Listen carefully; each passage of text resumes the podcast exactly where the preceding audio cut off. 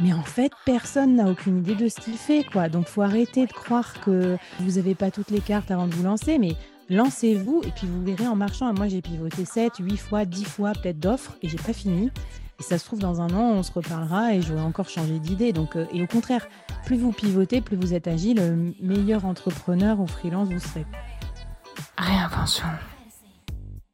Se réinventer, cela veut dire prendre sa place, contribuer et oser réaliser des projets qui font bouger les lignes. Il existe mille et une façons de se réinventer, et pour que toi aussi tu puisses t'inspirer et passer à l'action à ton tour, je t'emmène avec moi avec ce podcast, seul ou avec une autre réinventeuse, pour découvrir des parcours de réinvention, explorer les différentes manières de créer un écosystème professionnel épanouissant et découvrir les outils marketing et communication qui peuvent t'aider dans ta propre réinvention. Hello à toi, je suis Nathalie et je suis ravie de t'accueillir dans le podcast Réinvention, le rendez-vous de toutes celles qui ont envie de se réinventer et de faire bouger les lignes à leur niveau. Je suis moi-même une réinventeuse ex-cadre salarié en marketing, j'ai exploré une réinvention en cuisine et j'ai lancé mon business en pâtisserie. Je reste une foodie forever, mais je me suis rendu compte que ce qui me faisait vibrer, ce n'était pas de faire des gâteaux, mais de créer ma propre recette pour réinventer les codes du marketing pour faire briller les entrepreneurs et les marques engagées avec un univers de marque et une communication qui leur ressemble. Si toi aussi, tu as envie de prendre ta place, si tu as des projets de réinvention qui parfois te dépassent, et si tu rêves en secret de briller et de révéler ta touch, tu es au bon endroit. Ici, on parle d'empowerment, d'entrepreneuriat au féminin, de business, de marketing authentique et de communication alignée pour que toi aussi, tu puisses te réinventer. Allez, c'est parti. Let's make it shine together.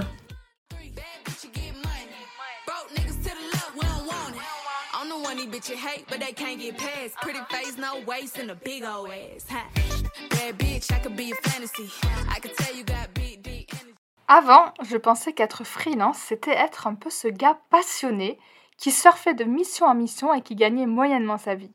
Et puis un jour, j'ai découvert une super nana qui a réinventé l'approche du freelance avec la notion de freelance augmenté et diversifié pour les ex-cadres expérimentés. Cette super freelance, et bien plus encore, c'est Flavie Prévost, la créatrice du podcast Le Board, celle qui démystifie le Web 3 et qui nous propose une toute nouvelle version du soloprenariat diversifié, tout en kiffant sa vie de maman, ex-parisienne, qui est partie vivre à Nantes et qui goûte au plaisir de la vie du freelance réinventé et qui s'autorise à explorer. Aujourd'hui, elle nous amène dans les coulisses de sa réinvention où elle nous dévoile sa vision de l'entrepreneuriat, son changement de cap de start-upeuse à solopreneuse heureuse et elle nous partage ses astuces pour ne pas exploser en vol. Allez, je laisse place à notre conversation. Hello Flavie, je suis hyper contente de te recevoir aujourd'hui et justement pour t'accueillir avec toute la beauté de la chose, j'aime bien commencer par cette question. Tout commence par un rêve. Quel est le tien, Flavie? Oh là là, ça commence fort. Je sais pas si j'ai un rêve parce que je suis partie euh, dans le soloprenariat un peu par hasard. Disons que voilà, je n'avais pas d'idée préconçue. Fait ce tournant de carrière un peu vraiment au hasard et je trouve ça assez rigolo. Par contre, ce que j'aime bien dans mon quotidien, et j'aimerais bien que ça dure, donc on va dire que ça, serait un rêve, c'est de pouvoir avoir un maximum d'activités euh, créatives, euh, sympas, qui changent de l'ordinaire, même dans ma, dans ma carrière principale, dans mon métier. Trop bien, c'est trop beau. Et justement, cette multiplication et cette diversité, on va en parler parce que tu parles justement d'avoir eu un parcours classique. Tu as eu un début de carrière hyper prometteuse. Tu étais cadre, dirigeante en sales et puis un jour, tu t'es réinventé. Est-ce que tu peux nous dire justement ce que tu fais maintenant et te présenter avec les mots que tu souhaites? Eh ben, Très bien. Écoute, euh, pour moi, la, la réinvention, ça a commencé à petits pas parce que j'ai commencé par créer un podcast euh, alors que j'étais encore salariée en side, c'est-à-dire en parallèle de mon emploi. Ça me semblait être le truc le plus facile à faire, qui n'était pas trop trash non plus pour mon employeur. Et j'avais quand même un poste à responsabilité. Donc, c'est pas le genre de poste où tu peux dire, ben, je vais faire du freelancing à côté. Ça, ça serait pas très bien passé, je pense, à ce moment-là. voilà. Du coup, j'ai fait ça il y a trois ans. J'ai commencé le board à ce moment-là, le podcast que à l'époque n'était pas tout à fait ce qu'il est aujourd'hui. C'était un podcast plutôt sur les dirigeants et maintenant ça a évolué vers un podcast sur les solopreneurs. Voilà, quand j'étais jeune, je voulais être PDG à 35 ans. en gros, c'était le, seul et unique euh, mode de réussite qu'on valorisait dans l'entreprise. Quand j'ai eu 35 ans, J'étais pas trop loin de PDG, mais j'étais quand même pas PDG. Après, j'ai eu ma première fille. Et puis bah, là, à partir de là, il y a eu un petit peu plus de barrières aussi, euh, euh, à la fois mentales et réelles, de plafond et compagnie. Et ensuite, du coup, je me suis dit, bon, bah, je vais créer une startup parce que c'était le deuxième truc à la mode. Fallait être PDG d'une startup qui scale, founder. Donc, je suis partie faire ça dans un incubateur. Et en fait, je suis devenue freelance par hasard pour tester mon hypothèse de marché de startup. Et là, je me suis dit, mais attends, mais c'est génial, ce métier de freelance. Euh, moi, je ne savais pas qu'un métier traditionnel comme le mien pouvait être freelance. Donc voilà, j'ai découvert ce way of life et j'adore. Et du coup, maintenant, je me qualifie de solopreneur, c'est-à-dire que je suis une freelance qui développe plusieurs pans d'activité toute seule. Et moi qui ai beaucoup managé dans mon passé beaucoup fait de, politique, de grands groupes et tout, ben, ça me fait du bien aussi d'avoir des activités plus artisanes, plus créatives. Voilà, donc j'y trouve vraiment un gros équilibre je rencontre plein de monde sympa, j'ai ma petite entreprise, mais en même temps, je, je scale je me développe à mon rythme, personne ne dépend de moi. Donc voilà, c'est à la fois créatif, collectif et en même temps, euh, tu gères ton propre rythme.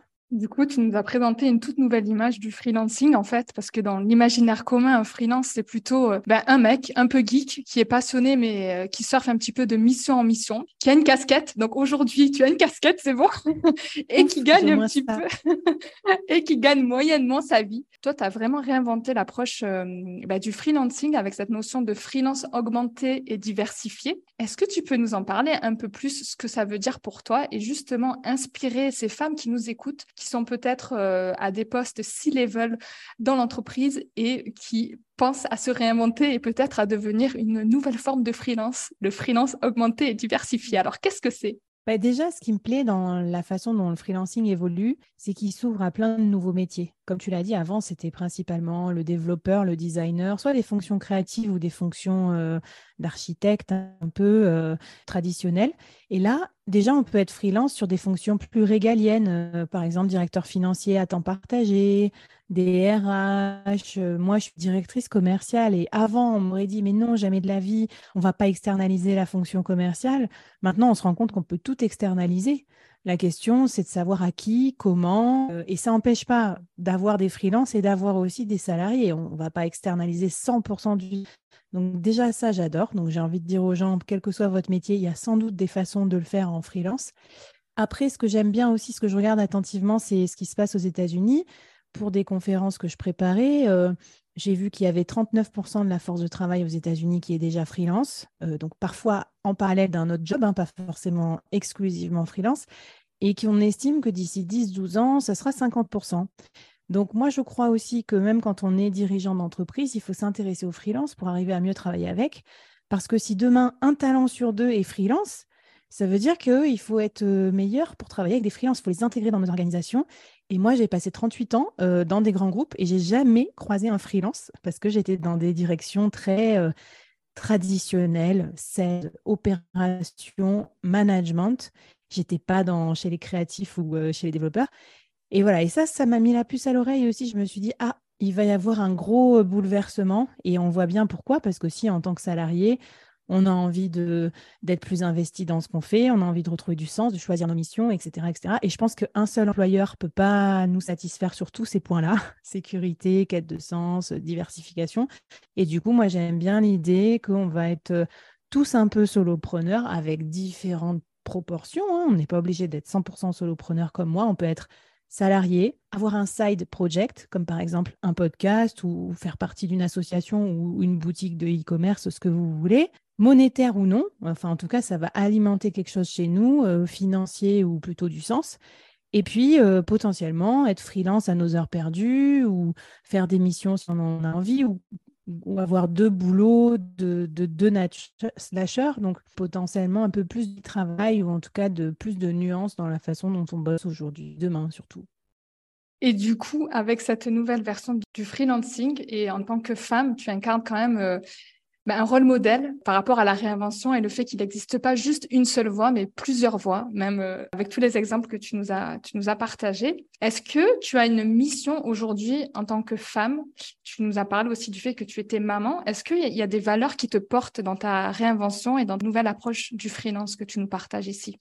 Euh, bien sûr. Alors moi, je, suis féministe et du coup, forcément, ça me tient beaucoup à cœur de de, diversifier les, les, rôles modèles, si je puis dire, parce que moi, quand je me suis lancée, il n'y avait que des mecs en casquette, 15 ans de moins que moi, sans enfants, qui faisaient des lives pour dire tout ce qu'il fallait faire pour scaler, pour machin. Et, et moi, je ne me reconnaissais pas du tout parce que moi, il faut comprendre que j'étais cadre dirigeant. Donc, typiquement, je suis le genre de, population qui gagne moins bien sa vie en freelance. Parce que si tu gagnes 35 000 euros par an et que tu es au début de la chaîne alimentaire et que tu te lances en freelance, là, tu vas gagner facilement le double. Mais si tu gagnes 150 000 euros par an, vas-y pour faire ça en prestation de service. C'est pas du tout évident. Donc, voilà. Et puis après, évidemment, il va y avoir les barrières euh, euh, de l'âge. Euh, on a des enfants, on a un crédit, on a peur de se lancer, on hésite, on va se dire, ah, mais peut-être que je ne retrouverai pas de job après et tout. Donc voilà. Et enfin, bien sûr, les barrières de l'entrepreneuriat et de la tech qui sont énormes pour les femmes. Un des sujets qui a fait que moi, je me suis lancée dans le Web 3 sans hésiter, c'est que j'avais vu à l'époque, il y a peut-être deux ans, qu'il n'y avait que 7% de femmes qui travaillaient dans ce nouveau domaine. Et là, j'ai fait. Je me suis dit, mais on, va où? On est vraiment, on est en train de reproduire à la chaîne les inégalités, alors que dans le Web 3, il y a besoin de tout. Il y a besoin de comptables, d'avocats, de RH, d'opérations, de, product managers. C'est des jobs qui sont aussi bien faits par des hommes que par des femmes. Donc, c'est ridicule de se cantonner. Je pense qu'un peu, à mon côté un peu euh, podcast, plus building public aussi, raconter ce que je fais, ben, c'est aussi pour montrer que c'est possible, qu'on peut, qu'on peut se lancer en milieu de carrière, euh, qu'on n'est pas obligé de tout connaître. Et aussi, moi, je suis assez à l'aise avec l'idée du pivot. Et je me suis rendu compte en, en documentant, notamment quand j'interviewe des solopreneurs pour mes formats longs, mais en fait, personne n'a aucune idée de ce qu'il fait. Quoi. Donc, faut arrêter de croire que euh, vous n'avez pas toutes les cartes avant de vous lancer, mais lancez-vous et puis vous verrez en marchant. Moi, j'ai pivoté 7, 8 fois, 10 fois peut-être d'offres et j'ai pas fini. Et ça se trouve, dans un an, on se reparlera et j'aurai encore changé d'idée. Donc, euh, et au contraire, plus vous pivotez, plus vous êtes agile, le meilleur entrepreneur ou freelance vous serez. Du coup, tu as parlé de plein de sujets que je souhaite aborder avec toi, la peur de se lancer, le fait de pivoter et le fait de un petit peu partager ce qu'on fait avec tout, ce qui est la notion de bulletin public. C'est comme si tu avais lu mes notes, en fait. Euh, du coup, tu parles de la peur de se lancer. Les personnes qui nous écoutent souvent, elles sont en question sur la réinvention. Quand on est maman, qu'on a un ou deux enfants et qu'on a un poste assez senior, comme tu l'expliques, il y a la peur de se dire euh, le confort financier, je ne sais pas où je vais, comment je fais pour euh, payer le crédit. Qu'est-ce qui t'a aidé à passer à l'action? Et est-ce que tu as des conseils à donner par rapport à comment sauter malgré ses peurs et le parachute arrivera dans le saut? C'est super vaste comme sujet, super intéressant. Alors, déjà, je tiens à dire que euh, tout le monde n'est pas obligé de sauter. Euh, déjà, parce qu'en fait, il y a plein de programmes qui existent. Moi, j'ai plein d'amis. Euh, on est la génération reconversion, quoi. Moi, j'ai 38 ans. Enfin, tu vois, qui s'est pas reconverti dans, dans mon groupe d'école de, de commerce, limite, c'est la honte, quoi. Tu vois, celui qui est encore en, en carrière classique dans le corporate. Bon, bref.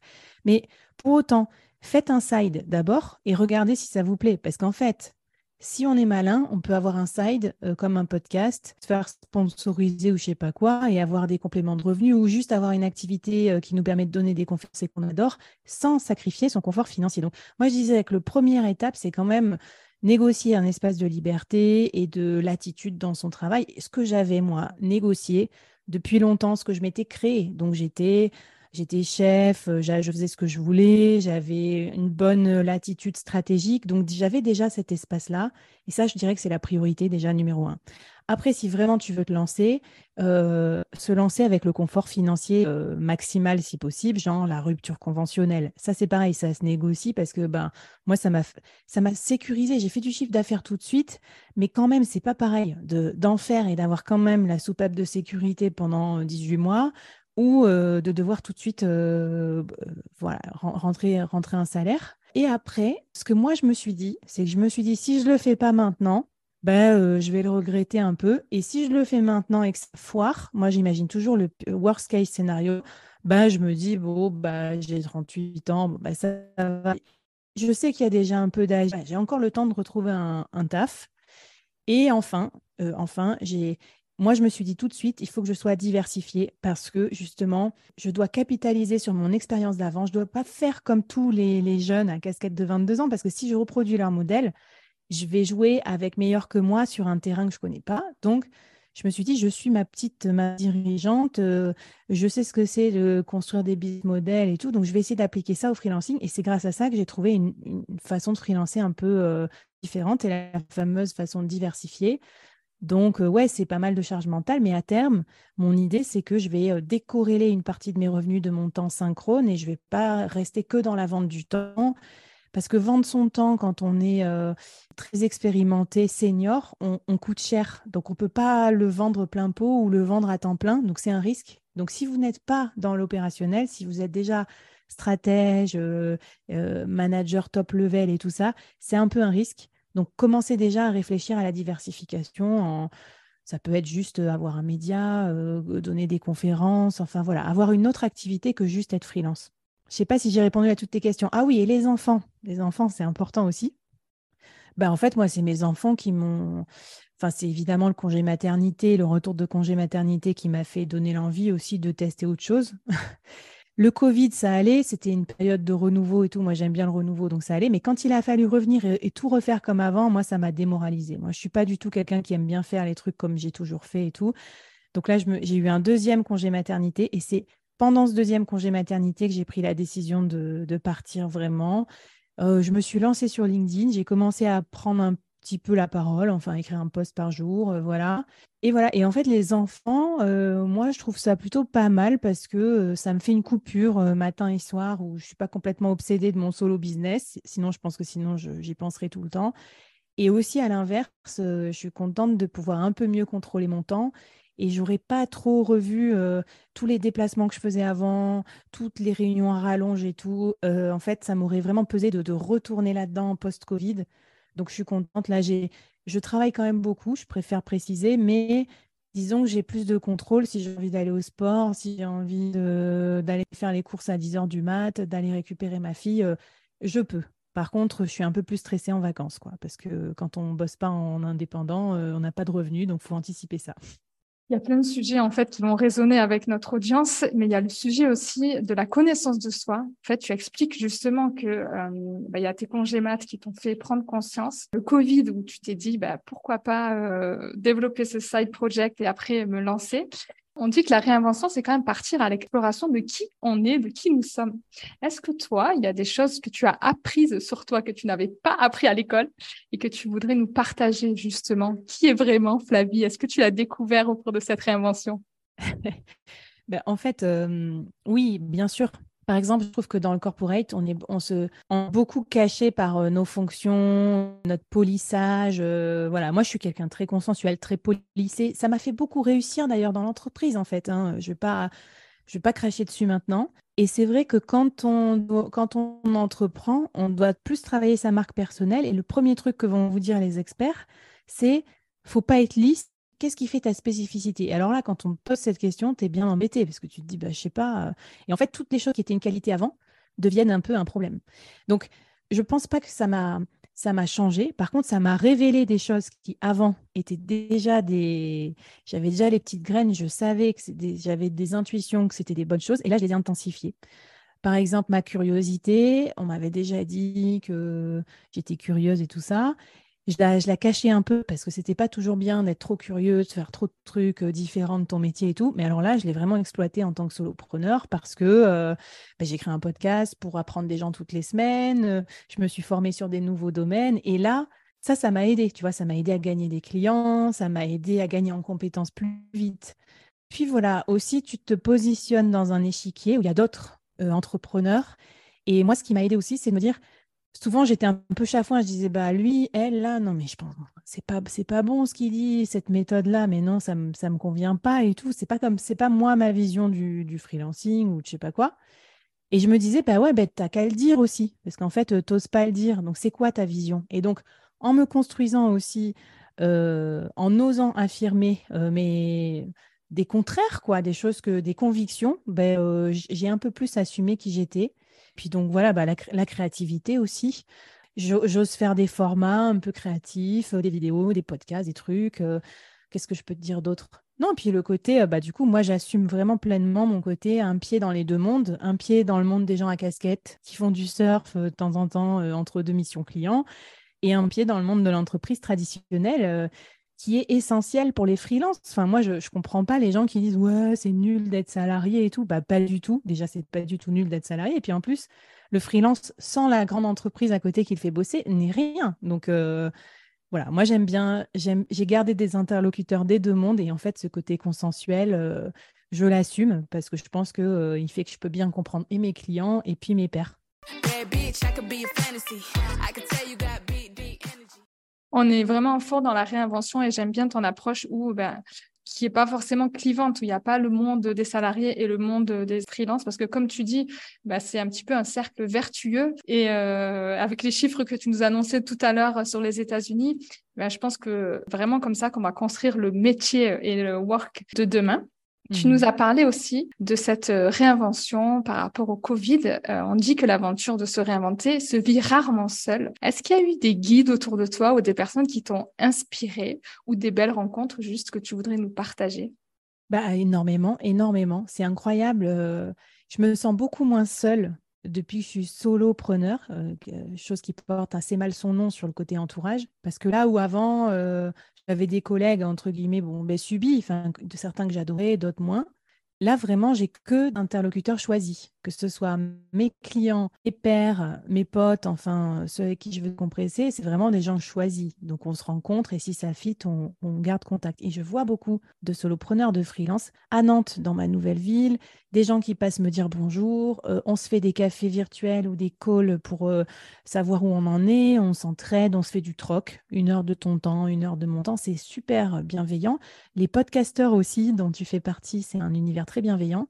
Et d'ailleurs, ma première source de mutation, ça a été les podcasts. Moi, je suis podcast à fond, j'en écoute euh, tous les jours. Euh, en marchant ou une petite oreillette sur mon vélo ou quoi. Du coup, c'était un peu un rêve qui est devenu réalité. Quand je suis devenue moi-même podcasteuse, j'ai pu accéder à des podcasteurs que j'écoutais il y a trois ans quand je me suis lancée et qui sont super. Et du coup, ben, comprendre aussi leur. Enfin, c'est que moi et tout. Donc, ça, c'est génial. Ils m'ont, ils m'ont énormément aidé. Donc, voilà, quoi. C'est pas juste une audience sur les réseaux sociaux, c'est, assez fondateur. Et enfin, Marie Robin qui a créé un collectif euh, Web3 dont je fais partie. Et le travail en collectif, pour moi, c'est presque l'entreprise du futur faite par les freelances pour les freelances. C'est une façon de s'organiser pour euh, bah, grandir encore plus sans recruter ou sans embaucher. Et ça, c'est hyper intéressant aussi. Et du coup, bah, là, pareil, la complexité de mon travail d'avant, notamment être manager de 500 personnes, je me disais, ben, c'est quand même con, tu t'en sers plus dans ton métier. Et finalement, là, je le retrouve euh, des compétences qui sont nécessaires pour, par exemple, faire grandir un collectif de 0 à 800 personnes en un an. Belle performance et c'est beau de dire que même si tu es solopreneur, tu te sens plus entouré justement que quand tu étais salarié. J'aime bien la notion de collègue subi, collègue choisi. Je pense que euh, ça résonnera euh, pour notre audience ici par rapport à ton projet actuel, tu nous as parlé de là où tu en es aujourd'hui, là où tu en étais, mais souvent les personnes me posent la question, mais c'est quoi les étapes clés? Quelles ont mmh. été tes étapes clés si tu, bah, justement, si tu racontes ton histoire tel le héros de ta propre vie? Est-ce que tu peux nous dire, bah, d'abord, j'ai commencé par euh, le podcast, du coup, étape 1, mmh. deux, je me suis, euh, j'étais en congé mat. Trois, je suis allée sur LinkedIn. Est-ce que tu peux nous refaire les étapes un petit peu tel le petit poussé? Bien sûr, et puis vous allez voir, c'est pas glorieux, glorieux. Enfin, je veux dire, c'est en fait, ça a l'air un peu basique, mais bon, voilà comment ça s'est passé. Donc, étape 1, il y a eu le Covid, j'étais plus en déplacement, donc j'ai eu plus de temps chez moi en remote. Donc, euh, bah, nickel, ça m'a dégagé du temps quand même, parce que être en déplacement 4 jours sur 5 et tout, compliqué. Là, j'ai commencé à transférer mon temps de scroll subi en euh, un article par jour, enfin un post par jour écrit sur Instagram sur le sujet du leadership. J'avais ouvert un, compte, euh, pas en mon nom, pour commencer à écrire des trucs sur ma, vision des choses. Ça s'appelait Workitude et c'est l'ancêtre du board. Et quand j'ai fait ça pendant, j'ai jamais raté un jour. Et les posts, ils existent encore, hein, tu peux regarder. Donc j'écrivais sur le leadership. Après, je me suis dit, vas-y, je lance mon podcast. J'ai enregistré 10 épisodes avec Zoom avec un peu des, connaissances que j'avais, que j'aimais bien et tout sur le sujet euh, dirigeant. Là, je me suis dit, bah, j'adore ce format. Pareil, j'ai jamais raté un épisode de podcast. Je l'ai diffusé. Là, j'ai commencé discreto. Ça... Enfin, je l'ai pas dit au boulot. Mais euh, un, jour, quelqu'un m'a dit, ah, bah, t'as un podcast et tout. J'ai dit, bah ouais, euh, genre comme si c'était un hobby, ce qui était le cas, parce qu'en fait, t'es pas payé hein, quand tu fais un podcast et puis ça met du temps avant de monétiser. Voilà.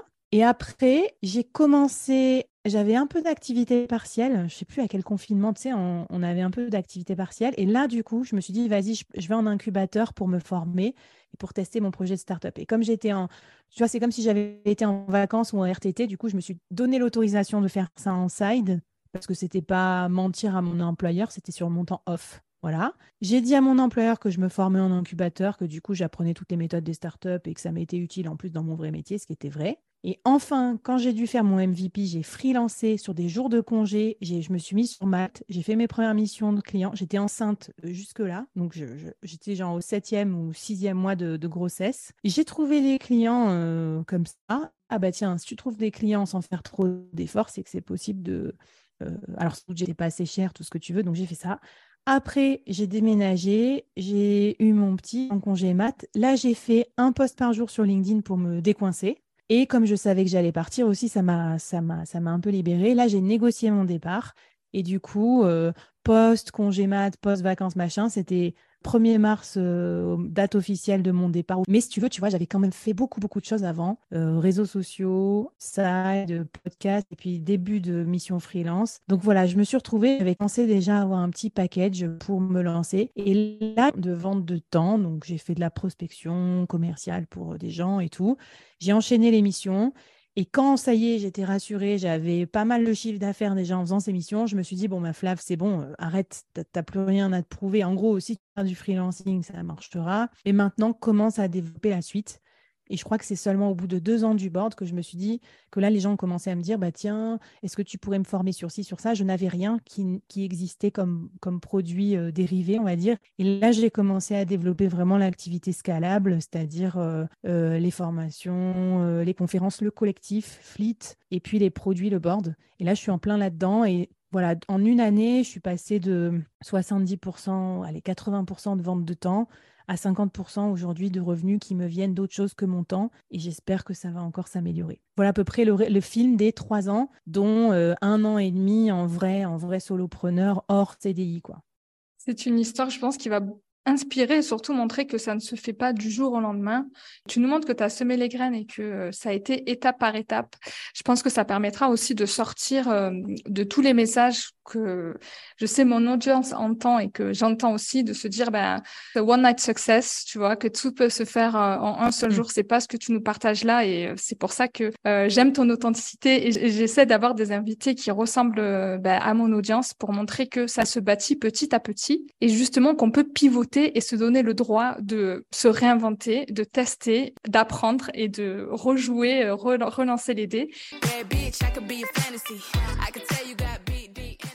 Tu nous as parlé justement de ton projet initial où tu as été euh, incubé chez Willa avec un projet de start-up et en testant ton MVP, du coup, ton minimum viable product, tu t'es, euh, tu euh, mise en, tu as mis ta casquette de freelance.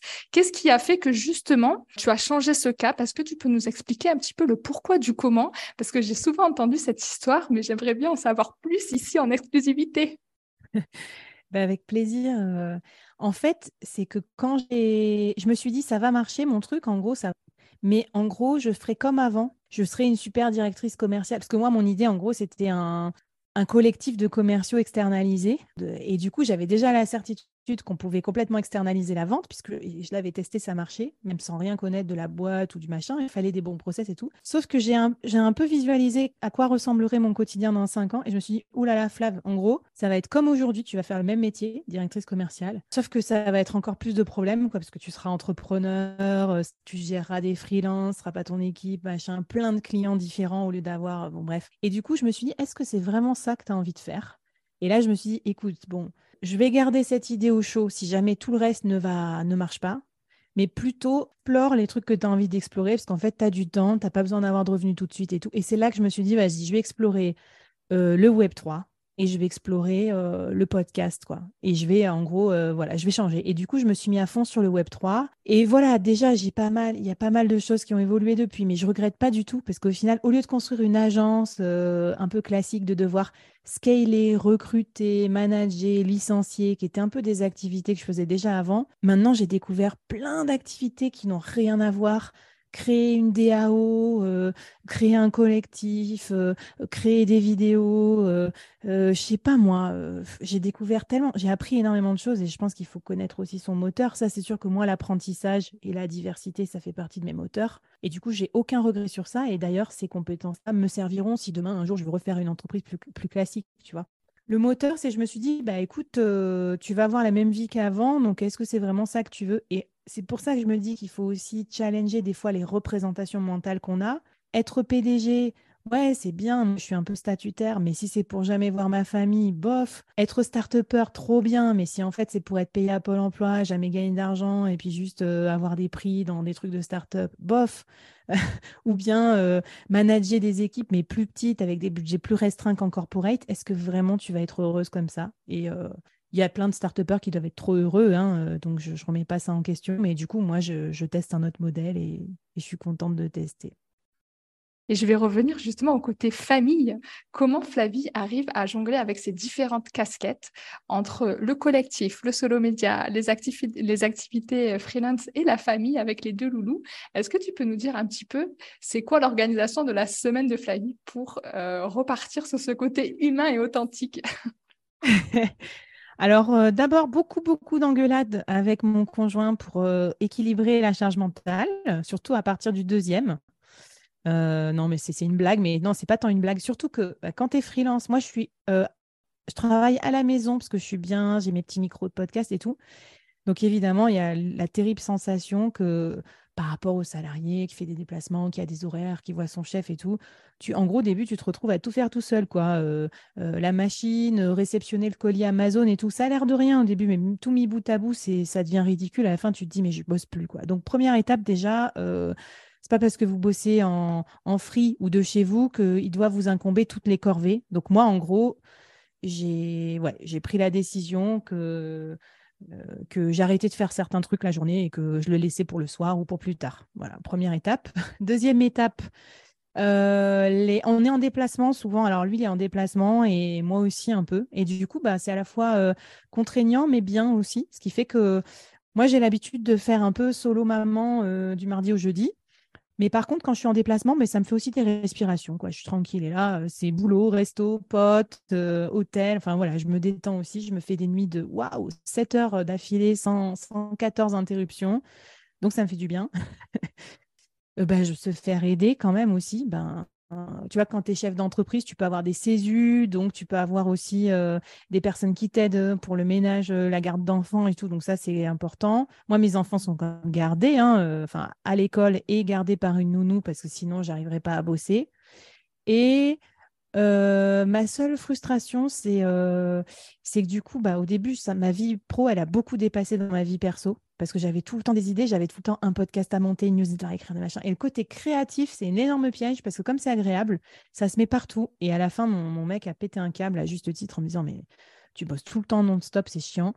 Et là, du coup, je me suis réaménagé mon agenda et j'essaye de me mettre des, des temps euh, qui ne soient pas le week-end et de ne pas bosser dans tous les interstices. Euh, voilà. Mais par contre, le fait d'avoir des enfants, ça me fait, je te dis, ça me fait du bien parce que le matin et le soir, au moins, ça me coupe et j'ai l'impression que ça me fait une vraie coupure que j'aurais peut-être du mal à faire si, si j'avais pas d'enfant. Tu nous a montré la vraie vie euh, des mamans entrepreneurs. Moi aussi, j'ai deux loulous.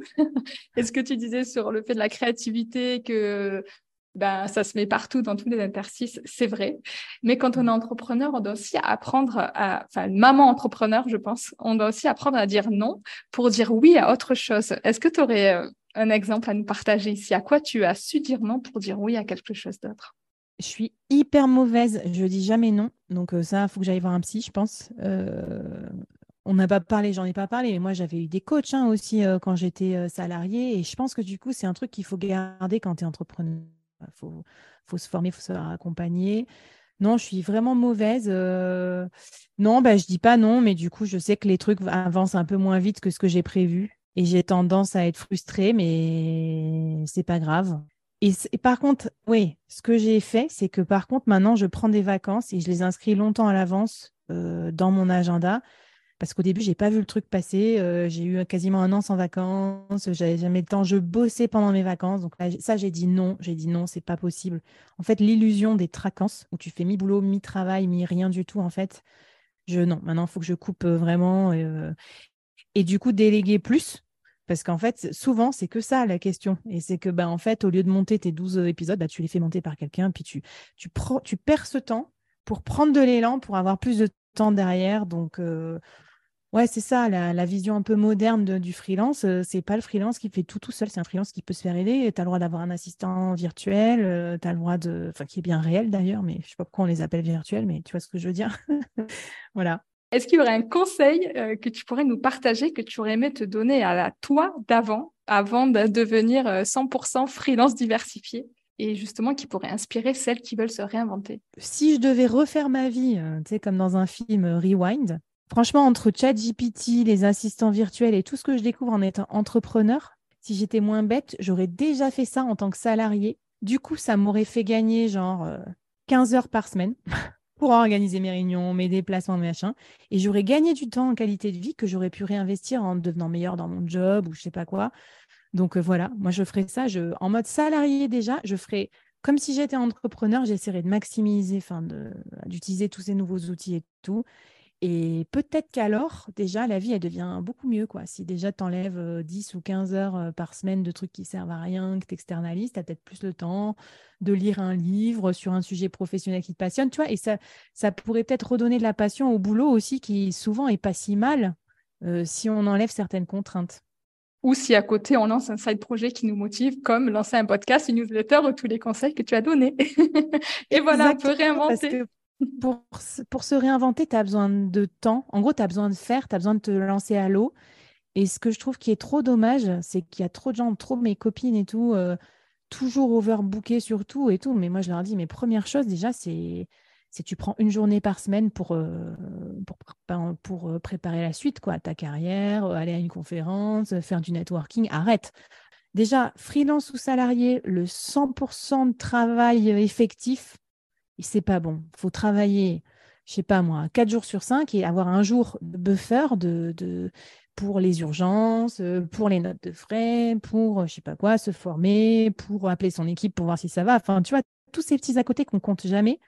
Et, euh, et, les freelances, ils font la même erreur. Ils font 5 jours sur 5 en mission client, comme si leur entreprise allait se gérer, tu vois, leur compta, leur prospection, leur LinkedIn. Mais vous êtes fous ou quoi? Voilà. Et comme je pense qu'en plus, le, la tendance de tout le monde, c'est aller vers moins de temps de travail quand même, parce qu'on pète tous des câbles, il y a des burn-out dans tous les sens et tout. Je pense que c'est un bon. Voilà, on n'est pas trop des, des quoi. Donc, en fait, j'ai envie de dire ralentir un tout petit peu pour, euh, pour penser à la suite. C'est quand même pas un mauvais conseil, surtout pour les femmes, avec notre charge mentale de fou. On, s'en met toujours trop. Donc, euh, voilà, ça pourra toujours servir ce temps-là que vous avez, soit à créer un média ou juste à réfléchir ou juste à vous reposer.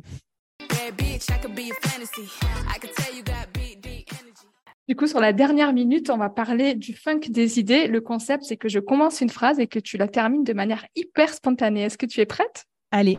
C'est parti. Avant de me lancer, j'aurais jamais pensé que. J'aurais jamais pensé que j'étais disciplinée. Le pire conseil que l'on m'ait donné, c'était. C'était de se spécialiser. Avant, je pensais que la réinvention professionnelle, c'était. C'était pour les gens qui s'ennuyaient dans leur travail. Ma plus grande peur, c'était. Non, moi, j'ai pas peur. je, suis, hyper bisounours. Euh, ma, plus, si, ma plus grande peur, c'était de m'ennuyer. Quand j'étais petite, je rêvais que je serais Indiana Jones. Même si je suis une maman et une femme très occupée, je prends du temps pour moi quand Quand je vais au sport euh, ou marcher tous les jours et euh, quand je regarde des films que je lis le soir. Super. Merci beaucoup, Flavie. Du coup, ce podcast s'appelle Happy, Healthy, Funky. Est-ce qu'il y a quelque chose en ce moment qui te rend happy, healthy ou funky que tu voudrais nous partager? Écoute, euh, trop, il y a trop de trucs qui me rendent happy, healthy, funky, genre euh, ce qu'on vient de faire là. Euh. Enfin, moi, mes, mes, énormes kiffs, c'est de rencontrer des, entrepreneurs, notamment des femmes. et en gros, moi, je je vais déjeuner avec les gens le midi. J'adore. Encore hier, il y a une, entrepreneur que j'admire, qui est à Bordeaux, qui est chef d'un collectif et tout, qui est venu me voir à Nantes. Trop bien. Donc euh, voilà, genre de truc. Et puis, euh, et le surf. J'essaye désespérément d'apprendre le surf. Et du coup, euh, s'il y a des réinventeuses surfeuses qui, qui, veulent venir surfer avec moi, ben, venez, ça sera sympa. Le message est passé. Est-ce que tu as justement un autre message final à faire passer, quelque chose que tu voudrais euh, dire et sur lequel tu n'as pas pu t'exprimer? Oh bah non, attends, c'est bon, on a fait un sacré tour. Je ne veux pas te prendre tout le, toute la bande passante, mais euh, bah forcément, si vous lancez dans l'indépendance, euh, freelance et tout, bah venez me voir du côté du board et ça sera toujours cool d'avoir vos, vos avis et puis de voir si, ouais, si vous avez des questions aussi comme vous débutez. quoi. Et justement, est-ce que tu peux nous dire où est-ce qu'on peut te retrouver et te faire un petit coucou, Flavie? Eh ben, c'est facile, c'est sur LinkedIn. C'est souvent là que je suis. C'est un peu ma petite machine à café à moi. Super. Ben, on te retrouvera avec plaisir là-bas. Merci beaucoup pour euh, tous les éléments que tu nous as partagés, aussi bien sur ta réinvention que sur le solo média, le Web3. C'était une vraie masterclass. Merci pour ton temps, Flavie. C'était un pur plaisir. Merci beaucoup, Nathalie. Merci à vous. C'en est fini pour l'épisode du jour. J'espère qu'il t'a plu. Si c'est le cas, n'hésite pas à lui laisser une pluie d'étoiles sur ta plateforme d'écoute ainsi qu'un commentaire. Je t'invite aussi à télécharger les ressources disponibles car sous chaque épisode, je te fais des petits cadeaux. Elles sont dans les notes juste en dessous. N'hésite pas à venir me voir sur Instagram, at happyLCFunky, ou sur LinkedIn, at Nathalie Medaglia. Et en attendant le prochain épisode, je te souhaite une belle réinvention.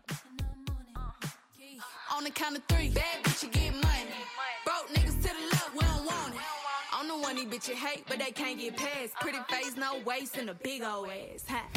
Bad bitch, I could be a fantasy. I could tell you got big deep energy. It ain't too many niggas that can handle me, but I might let you try it off the Hennessy. Make them sing to this pussy like a melody. And if your bitch ain't